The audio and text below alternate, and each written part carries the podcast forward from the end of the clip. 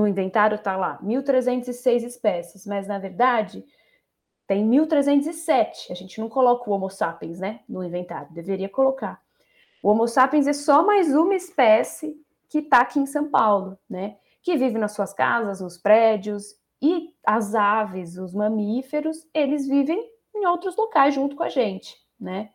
Então, a primeira coisa acho que do inventário é isso, é entender que, nossa, não estamos sozinhos. Acontece em SP. A gente costuma chamar São Paulo de selva de pedra e os motivos são óbvios. Mas vamos fazer justiça e falar que a nossa cidade também é cheia de verde e de vida. E não é só a vida dos 12 milhões de habitantes e mais os milhões de vizinhos humanos que transitam por aqui diariamente, não. Pois é, a vida silvestre é diversa e muito abundante também em São Paulo. A gente já contou um pouco mais sobre isso em outros conteúdos nossos, como o podcast São Paulo Verde, que está disponível em todos os agregadores de áudio. A verdade é que em São Paulo, mais de 1.300 espécies de animais coabitam essa selva híbrida com a gente. E tudo isso está registrado no novo inventário da fauna silvestre do município de São Paulo. Eu sou o Anderson Faria.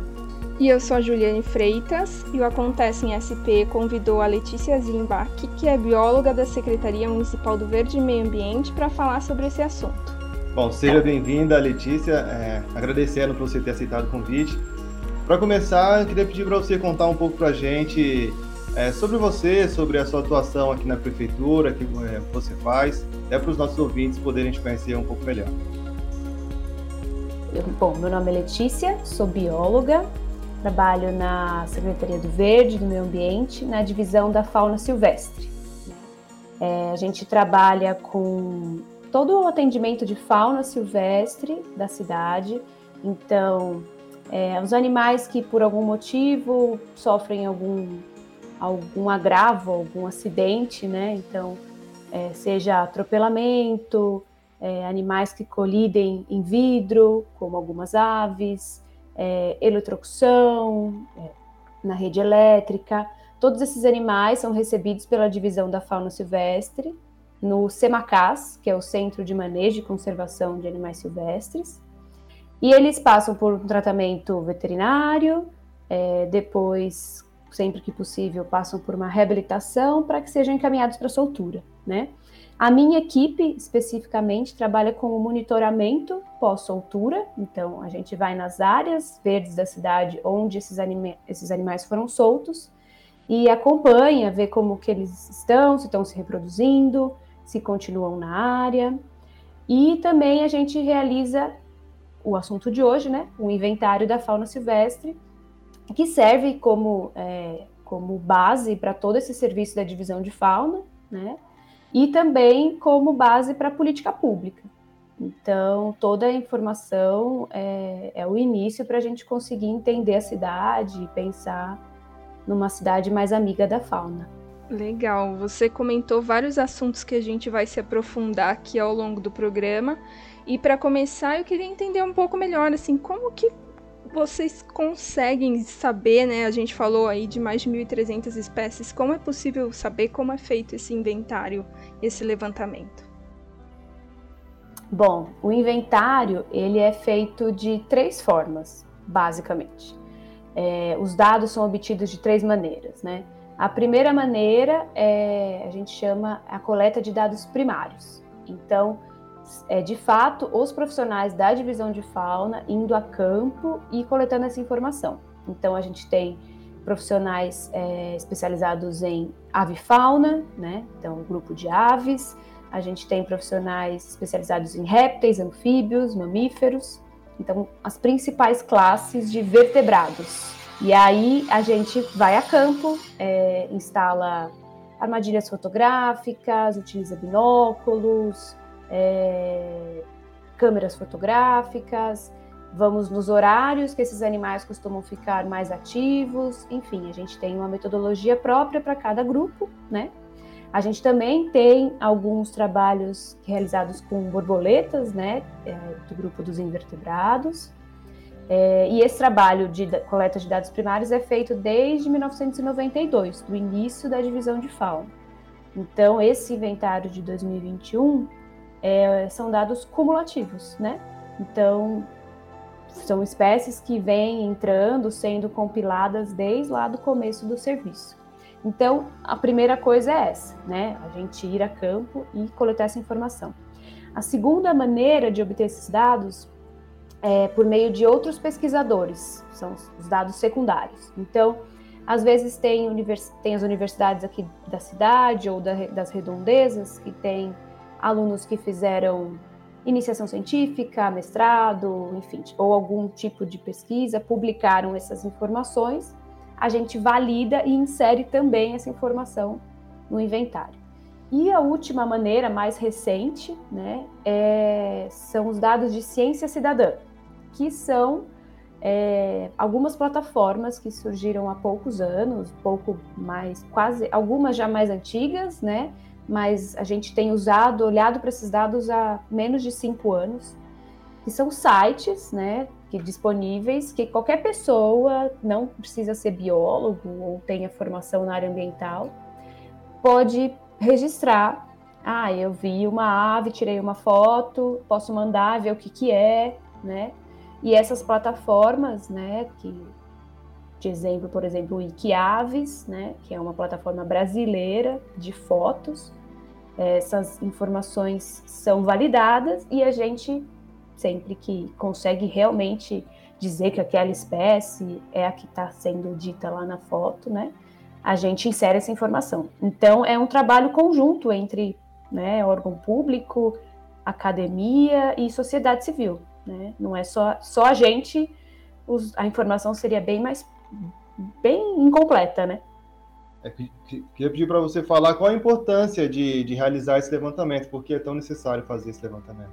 Então, lá no começo, não se tinha muita informação do que, que tinha nas áreas verdes da cidade. Existia informações de áreas perto da USP, perto do zoológico, que eram locais que já tinham pessoas trabalhando, né? Mas toda, por exemplo, toda a zona sul da cidade, que é Parelheiros, Marcilac, é, aquela região próxima ao Curucutu, né? Ninguém ia para lá em 1900, no início de 1990, né? Então ninguém ia para lá ou só que talvez pessoas que morassem muito próximos dali, né? E eram os locais que a gente tinha para soltar, né? Ainda. Então foi uma consequência do, do serviço, né? Então foi em 1993 que de fato começaram a ter é, trabalhos sistemáticos, né, para ir a campo, enfim.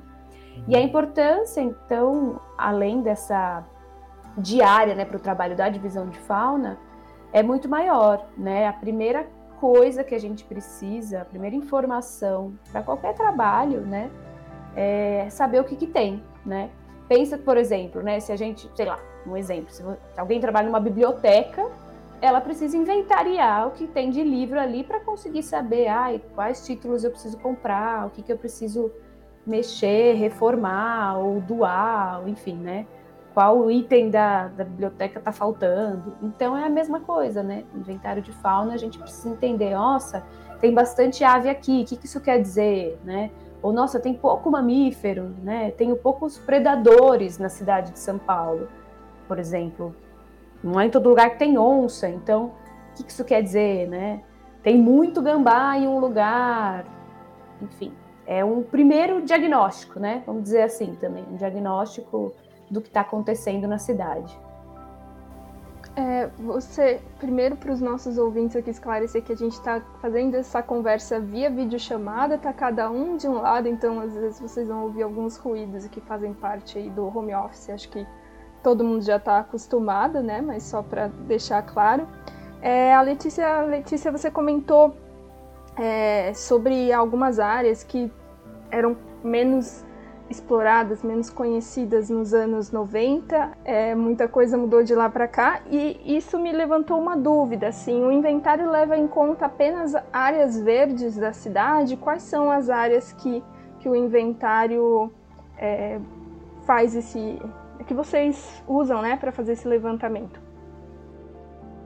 Hoje em dia, a gente é, vai em, em, diversas áreas. Então, parques municipais, não só os parques mais afastados, mas os parques centrais também, né? É, como Ibirapuera, Aclimação, Parque do Carmo, enfim, todos os parques municipais. As unidades de conservação também, né? Então, as da Zona Sul, a, do Fazenda do Carmo na Zona Leste, Agora tem uma nova unidade de conservação que é o, a, o Refúgio da Vida Silvestre, a Anguera, né? Então, as unidades de conservação. A gente também já realizou em algumas áreas particulares, privadas, né? Então, por é, áreas verdes significativas, que inclusive algumas servem de área de soltura, né? Para os nossos animais atendidos.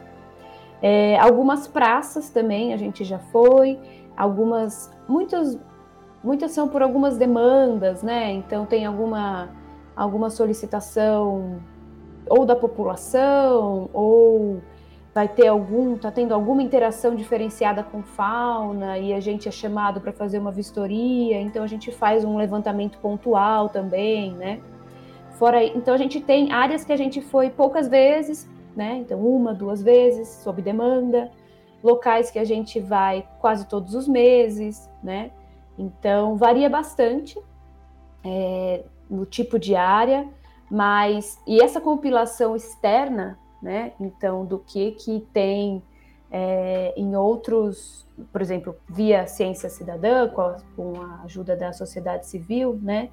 É, é, totalmente aberto da dentro do município, né? Então, estando dentro do município, a gente insere essa informação. Só que, por exemplo, no inventário, é, por exemplo, se uma pessoa falar, ah, eu tenho uma, um levantamento do meu quintal, né? Ela pode colocar nessas plataformas disponíveis, mas no inventário não vai entrar uma lista específica para o quintal da pessoa, né? Mas se ela colocar nessa na, disponível no Iquiaves ou no eBird, que é uma plataforma que a gente utiliza, né? É, se tiver alguma espécie que não tinha registro nas, em outras áreas que a gente tem, a gente vai ver e aí a gente coloca como outras localidades.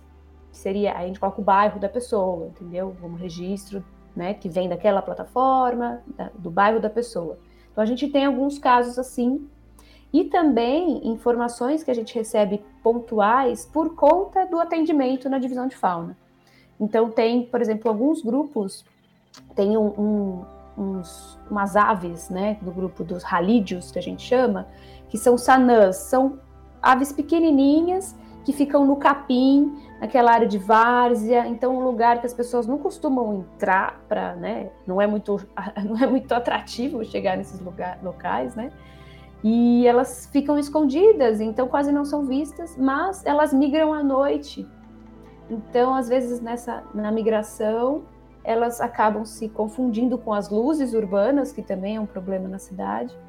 E já aconteceu de aparecer num quintal na Zona Leste, né? Aí, aí o munícipe liga pra gente, fala, oh, apareceu um, um bicho aqui, não tá muito bem. E é uma espécie que não tinha registro no município, né? Então, isso já aconteceu algumas vezes, né? Então, não é só o, as áreas verdes nesse sentido, né? A gente monitora e, e tenta captar informação sobre fauna silvestre em todas as regiões da cidade mesmo. Legal, eu queria só aproveitar para fazer uma pergunta em cima de um comentário que você fez agora e também no começo do, do programa, que você falou sobre as colisões que acontecem, os acidentes dos animais, e agora você, você citando que alguns deles se, se confundem com as luzes. É, a minha curiosidade é muito comum é, ter esse tipo de acidente com esses, com esses animais? Sim, sim. A gente recebe, em média, 6 mil animais por ano. E boa parte desses registros, é, 70% aproximadamente, são problemas advindos da urbanização, né? Então, é, esses que eu citei, né? Atropelamento, colisões, eletrocuções, muito comum também predação por animais domésticos, acho que esse é o campeão, inclusive, né? Animais domésticos que ficam ah, ou ferais, que já vivem soltos nos parques, né? Ou aquele semi-domiciliado que a gente fala, que vive, tem uma casa, mas que durante o dia vai passear na praça, no parque, né? Ou o gatinho, que o pessoal acha que é errado prender, né? Mas não é, né? É um animal doméstico, deve ficar em casa. Traz muitos problemas, além do problema direto da predação, né? Que é que pode, que muitas vezes evolui a óbito, então morre, né? Os animais chegam mal mesmo, né?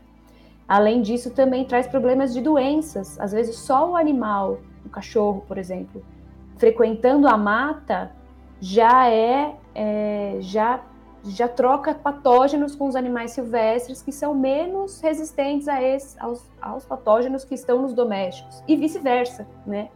O animal doméstico também pode sofrer com essa interação, né?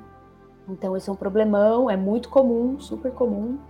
É, algumas, alguns problemas é mais difícil da gente detectar, né? Então, por exemplo, questão da, da luz, é, a, eles chegam para a gente com problemas secundários, né? Então, colidir com uma estrutura, né? Pode ter sido alguma a luz que me bagunçou, né? Bagunçou a cabeça da ave, a gente não sabe diretamente, né?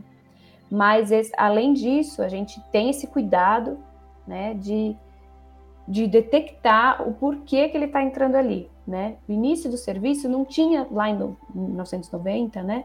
Não tinha tanta essa preocupação de entender por que que eles estão entrando. Era mais um serviço de ah, existe esse problema, vamos tratar, né?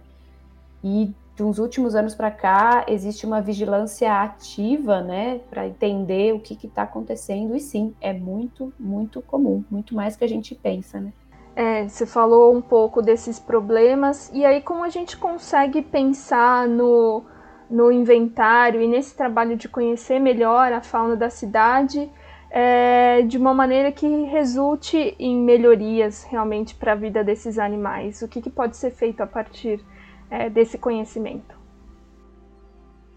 Tá, primeira coisa é a gente saber que tem, né? Então, é não, não ignorar, né? E conhecendo a diversidade, entender que essa diversidade só existe porque tem diferentes ambientes na cidade, né? Então, além do ambiente bem urbano, a gente vai ter o parque, que tem uma característica, a gente vai ter o outro parque que tem uma mata mais fechada, a gente vai ter outro local que tem um lago, a gente vai ter é, locais que parecem abandonados, que o mato cresceu, mas que tem uma fauna que depende desse local, né? Então, acho que a primeira coisa é isso. A casa, né, São Paulo, tem no inventário está lá 1.306 espécies, mas na verdade tem 1.307. A gente não coloca o Homo sapiens, né, no inventário. Deveria colocar. O Homo sapiens é só mais uma espécie que está aqui em São Paulo, né, que vive nas suas casas, nos prédios. E as aves, os mamíferos, eles vivem em outros locais junto com a gente, né? Então, a primeira coisa acho que do inventário é isso, é entender que nossa, não estamos sozinhos, né? Então, se a gente não está sozinho, a gente precisa entender o que, que eu estou fazendo aqui que causa um impacto, né? Então, primeiro, se eu tenho um quintal, será que eu consigo deixar de alguma forma mais atrativo ou pelo menos não é, que não cause um mal, né? Então, conseguir ter um, um espacinho verde, uma área permeável, um vasinho, né? Alguma coisinha já ajuda, né? Ou, por exemplo, não tenho, mas estou construindo a minha casa, eu vou fazer um painel de vidro gigantesco. Muito provavelmente eu vou ter problema com ave batendo no meu vidro, né? Ai, mas eu quero, tudo bem. Tem possibilidades, né? Tem também já tecnologias, tem películas para serem aplicadas e tem muito, muito mais que 1.306 espécies, né?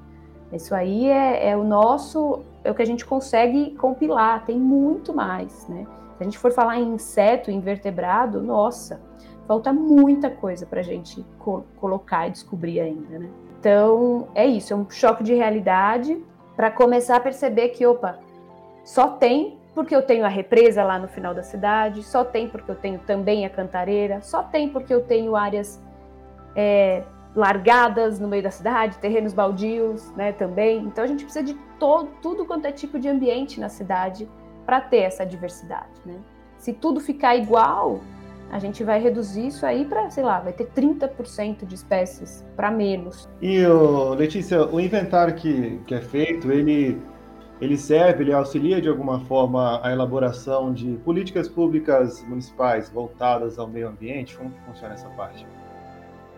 Sim, sim, diretamente. A gente tem, bom, diretamente a gente tem algumas contribuições em planos municipais, né? Então, as informações da fauna contribuem, por exemplo, para o plano de, de arborização, para o sistema de áreas verdes, então tudo isso é, é, tem participação das informações de fauna, alguns índices da cidade de São Paulo, então o índice Biosampa, que é um índice que, que ele organiza é, municípios entre si por meio de indicadores, né? E alguns desses indicadores têm a ver com fauna, então número de espécies de aves, de mamíferos, borboletas, por exemplo. Tem alguns programas estaduais, então, por exemplo, a gente tem o, o, programa Município Verde Azul, que é do estado de São Paulo, um programa que classifica todos os municípios da, do estado, e as informações do inventário entram nessa, nesse ranking, né? para contribuir, né? Porque é um, é, um, é um índice que olha para essa questão ambiental, né? Não só de fauna, mas de arborização, de quantidade de mata ainda preservada, de córregos, né? Essa questão das águas é diretamente relacionada com fauna, né? Tem muitas espécies que não, não, não são aquáticas, então não estão relacionadas diretamente com água, mas que existem trabalhos recentes que mostram que mesmo essas espécies que não se alimentam de bichos que estão na água, que não moram na água, são mais atraídas por parques e locais que tenham um córrego ou um lago. Então é muito importante a gente também traz essa provocação, né? Quando a gente está falando de fauna, a gente não está falando só de fauna, a gente está falando em como trabalhar a cidade, né? Então, se eu estou falando de fauna, estou falando que, olha, é importante eu ter área permeável, é importante a gente redescobrir os rios da cidade, parar de canalizar tudo, enterrar, guardar nossos rios em caixinhas, né? Um parque sem, se a gente olhar no inventário e comparar parques que não tem nada de água, um parque que tem um córregozinho, nossa, já sobe lá para cima o número de espécies. Então, então é, é, direto, assim, a gente consegue fazer várias relações, é, além disso, pareceres específicos sobre determinadas áreas, que a gente consegue. É uma foto, né? O inventário de fauna é como se fosse uma foto que mostrasse para gente um, um raio-x, vai, né? Que mostra para gente que que tá, que, que precisa pensar para aquela área, né? É isso. Muito legal. E agora falando sobre o inventário em si, né? Como ele é constituído, queria que você explicasse um pouco para quem está ouvindo a gente nunca viu o inventário, como que ele é organizado, categorizado ali, como que vocês estruturam o inventário? A gente, até a última versão, que foi 2018, a gente disponibilizava em PDF uma lista corrida, né? Com todas as espécies, né, que tinham no município como um todo e nas áreas verdes. E a gente percebia que é, ninguém consultava muito, né? As pessoas vinham pedir os dados em tabela, né? Ou para mexer, para olhar melhor, para conseguir mexer mesmo naquilo, né? E a gente viu que estava ficando que PDF já não estava naquele formato, não fazia sentido, né? Então, e a gente falou, bom, e até então vamos disponibilizar uma planilha. Então, o inventário hoje é uma planilha que as pessoas podem mexer, podem baixar no site da prefeitura. E funciona assim: cada coluna é uma área. Então, ah, eu vou procurar, são 168 colunas, então, né? 168 áreas. Eu tenho a coluna do Parque Ibirapuera, a coluna do Parque do Carmo, a coluna do Parque Cidade de Toronto, enfim, parque em todos os Parque 9 de Julho, todos os cantos da cidade tem lá uma coluninha e todo, cada linha é uma espécie. Que aí a gente tem várias informações, né, mais detalhadas para quem tem interesse, para quem tem interesse, né? Tem o nome popular, mas tem o nome científico, tem a família que ele faz parte, ordem, enfim, todo esse, todo esse detalhamento de quem queira né, saber. Se não, tem só o nome popular também, que é o nome em português, né, que a gente fala. E cada linha, então, é uma espécie, está organizada por taxonomia, que a gente fala, que é uma ordem é, biológica, né, não está por ordem alfabética, mas se você der um, um Ctrl F ali, né, Ctrl L, você consegue procurar algum bicho que você tenha curiosidade. E aí cada linha então é uma espécie e você vai na área e vai vendo, né, o, o qual qual que tá, qual espécie tem naquela área. E aí você consegue ver também, tem várias abas essa planilha, né, com detalhamentos, então tem algumas legendas, né, tem uma aba de legenda que explica o que são algumas sílabas que a gente usa nas planilhas, tem algum tem o nome das pessoas que contribuíram, né? Então em cada registro tem o mês e o ano que teve aquele primeiro registro, né? É importante deixar isso claro. É, não é um inventário, é, por exemplo, neste ano vimos esses animais. Como eu falei, ele é acumulativo. Então eu vou ter lá ah, um registro de um sabiá em, sei lá, outubro de 1994. Foi a primeira vez que apareceu o sabiá naquela área X. Talvez algumas espécies a gente não encontre mais, né? Mas o formato é aquele, né? É um, é um, um histórico da cidade de São Paulo. E, e, tem algumas classificações que são interessantes ali, né? É, tem, por exemplo, ali a natureza dos animais, risco de ameaça, que, que, como que funciona essa, funcionam mais ou menos essas classificações e por que, que é importante colocar essas classificações também no inventário? Tá, bom, o risco de ameaça são a gente consulta listas de animais ameaçados ou potencialmente ameaçados é, no estado de São Paulo, no, no, a nível nacional e internacionalmente, né? Então tem essas três listas e a gente te, coloca essas categorias ali, né? E também tem uma quarta listagem, que são animais que não são considerados ameaçados por essas outras listas, mas que por conta do tráfico de animais silvestres podem vir a se tornar ameaçados. A gente tem algo em torno, só para aves, 30% delas estão caracterizadas em alguma categoria de ameaça. Isso, de novo, opa, é bastante, né? Então, por quê? Né? A maioria por perda de habitat, por perda de local para estar, para viver, né? Então, isso diz muito, né? Pera lá, tá ameaçada, mas eu tenho essa espécie aqui em São Paulo ainda. Então, eu tenho que olhar mesmo para onde essa espécie está aparecendo. Aí, natureza também é, é, mostra de onde essa espécie vem, né? Então, por exemplo, tem espécies que originalmente sempre ocorreram no bioma Mata Atlântica e esse é o local delas, né? E a gente, a gente coloca isso na cidade, na, no inventário também, que são as espécies nativas autóctones. Um nominho meio chatinho, né? Mas tem as espécies também que são brasileiras, são nativas, mas que não têm ocorrência original na cidade de São Paulo. Então, por exemplo, um caso polêmico, os saguis. Saguis são aqueles macaquinhos pequenininhos que a gente vê na cidade inteira, andando no fio, né? Fofinhos, com filhotinho na, na, nas costas, a gente vê quase na cidade inteira. Esse sagui, ele é, já é uma, uma mistura, já é uma mistura de duas espécies de sagui que cruzaram entre si, soltos, na natureza, na cidade de São Paulo, inclusive. Que um é um sagui que vem do Nordeste, que é o sagui de tufo branco, e um sagui de tufo preto, que é um que tem na região do, do estado de São Paulo, mas para o oeste do, do estado, não tem na cidade. Foram animais fofinhos que as pessoas quiseram ter em casa, mas é um animal silvestre que morde. Aí a galera começa a soltar. Eles se deram bem, a maioria que é solta não se dá bem, morre, mas de outras espécies. Mas o sagui se deu super bem e começou a se reproduzir e uma espécie com a outra. Então é um problemão, porque além dessas duas espécies que se reproduzem entre si e formou um, um sagui tutti frutti, né, que a gente nem consegue dizer mais qual que é, né? tem um sagui que esse sim, que é o sagui da Serra Escuro, esse sim tem registro na cidade de São Paulo, mas ele é super, super restrito à área de mata e ele não se aproxima de área urbana. Então, ele esse tá ferrado também, entendeu?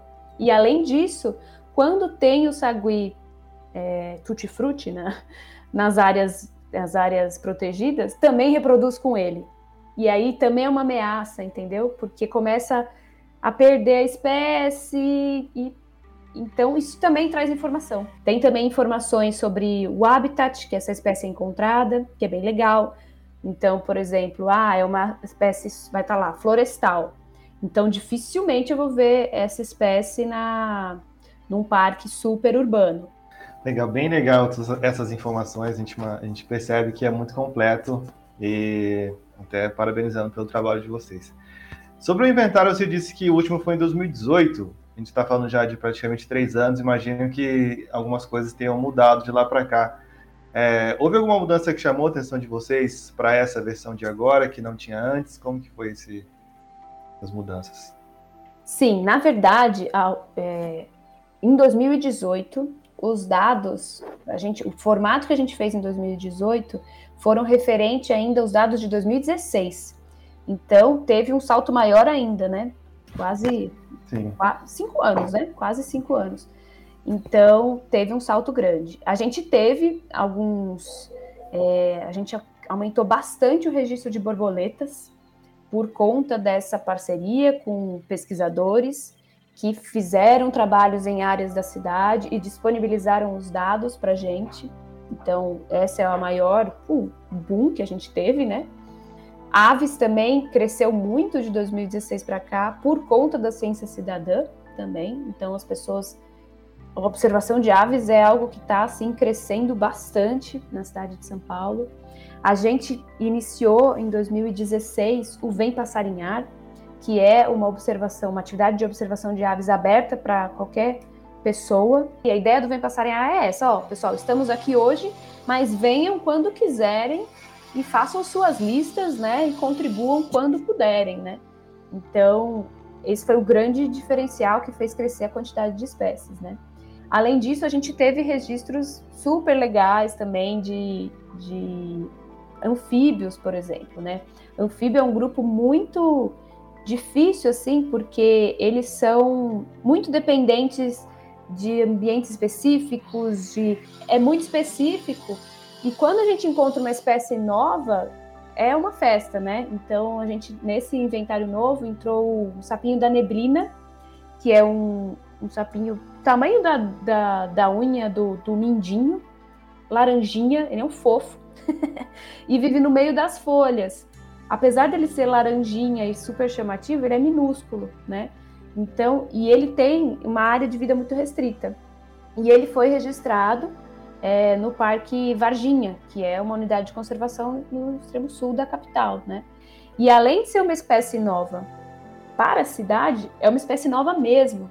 Então, eles encontraram aquele sapinho, viram, nossa, é um, vou falar um nome difícil, né? É um Brachycephalus, que é o, o gênero dele, né? Mas falou, nossa, não sei que espécie que é, tem brachycephalus isso, aquilo, né, vários. E aí não se encaixava em nenhuma espécie que tinha, né? Então, de repente, os pesquisadores continuaram estudando aquilo e viram que era uma espécie nova dentro da cidade de São Paulo, né? Isso é muito legal, muito legal. Você falou do Vem Passarinhar, que é um programa bem legal, que acho que também quem já está brincando aí com a observação de pássaros vai saber usar o inventário ali também nas suas buscas e de que outras formas que o inventário pode ser usado assim pela população comum, é, que, que tipo de atividades eles podem fazer com, esse, com esses dados em mãos? É uma boa pergunta. A gente, é, na verdade, acho que a gente pode usar, inclusive, para educação ambiental, né? Então, por exemplo, pensando em professores, né, que queiram utilizar essa informação em sala de aula, acho que, igual a gente estava falando, cada informação dá um tema, né? Então, cada falar de espécie ameaçada, falar de, de onde as espécies estão na cidade, interação entre essas espécies, né? Então, isso com certeza, né, dá para as pessoas utilizarem. E ah, também de curiosidade, né? A gente tem, gosta de saber, né, o que, que tem na cidade, né? Então, se eu não quero, ah, eu não quero contribuir, não, não quero saber necessariamente é, como, é, qual espécie, mas ah, quero ver, quero abrir, eu posso pegar aquela espécie, dar um Google, hoje a gente tem o Google, né?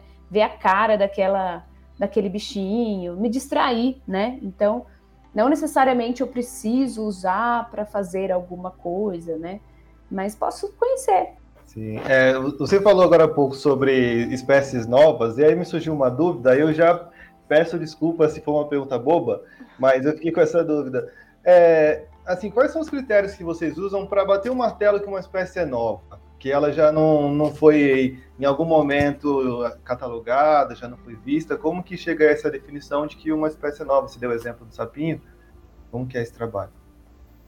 Não é simples e não é rápido.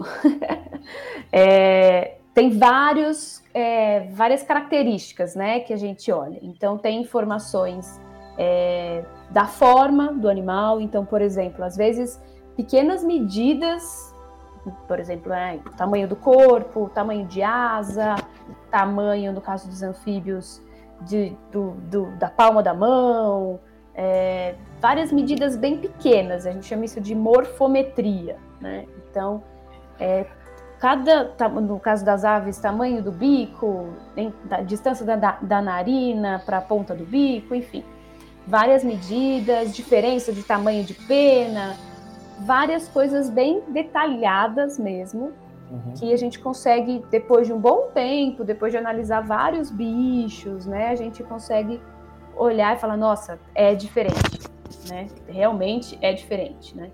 E isso para tamanho, também tem informação para canto. Então, por exemplo, aves e anfíbios são grupos de espécies que vocalizam que se comunicam para dizer que, ó, isso aqui é a minha casa, sai daqui, olha, tô afim de você, chega aí, né? Então a gente, elas, elas falam, assim como a gente, né?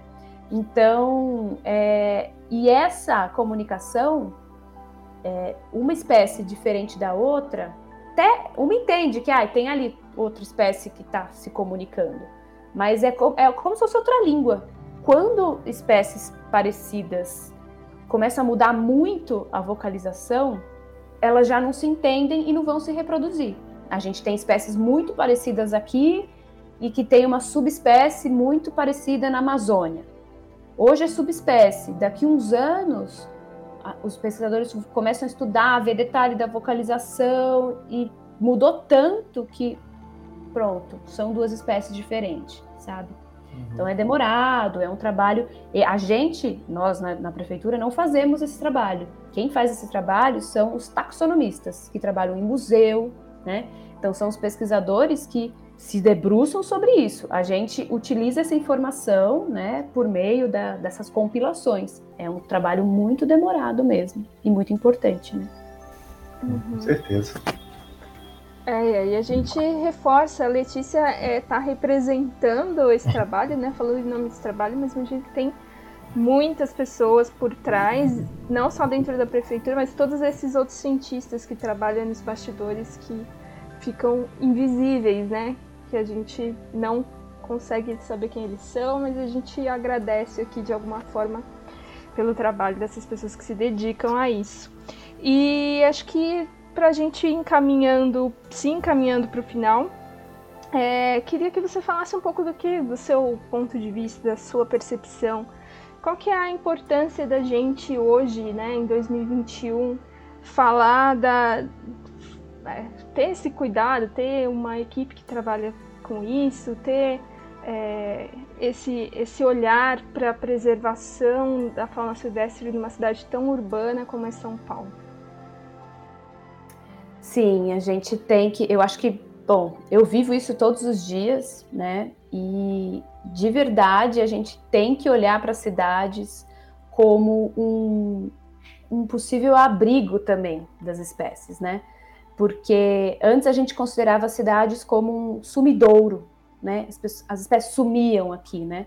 Então a gente pensava que, nossa, só tem bicho na mata, ou bicho fora da cidade, né? A mata está sumindo, né? As áreas naturais, infelizmente, estão sendo afetadas, né? Então, cara, a gente tem que continuar protegendo essas áreas naturais, mas passar a olhar para a cidade também como uma possibilidade, né? Não dá mais para separar, né? Área verde, fauna, natureza de cidade, né? A gente tem que tentar é, ver que é importante, né? 1.306 espécies, tem coisa aqui, né? Então eu acho que quando a gente está falando de conservação, a gente não precisa ir para longe, né? A gente está aqui no nosso quintal olhando, né? Tem, não preciso de muita coisa, sabe? Eu tenho, eu tenho um quintalzinho minúsculo que vem passarinho fazer ninho na minha, no meu quintal. Então é a gente saber olhar e tá, é pequeno, mas eu não preciso de um, sei lá, de um pomar para os bichos virem comer. O que, que é atrativo para bicho? É local para estar também, né? Então, um local para ele parar, um poleiro, é, um local de abrigo, né? Então, assim, é, é importante. É, inclusive, tem estudos, né? A gente falou tanto dos pesquisadores, parceiros, que eu também agradeço muito por todos os parceiros do inventário e de fora, né? Que é, fazem um trabalho fenomenal, com a ciência com zero apoio, né? Então, assim, é incrível o milagre que se faz na ciência no Brasil, né? A gente faz milagre mesmo.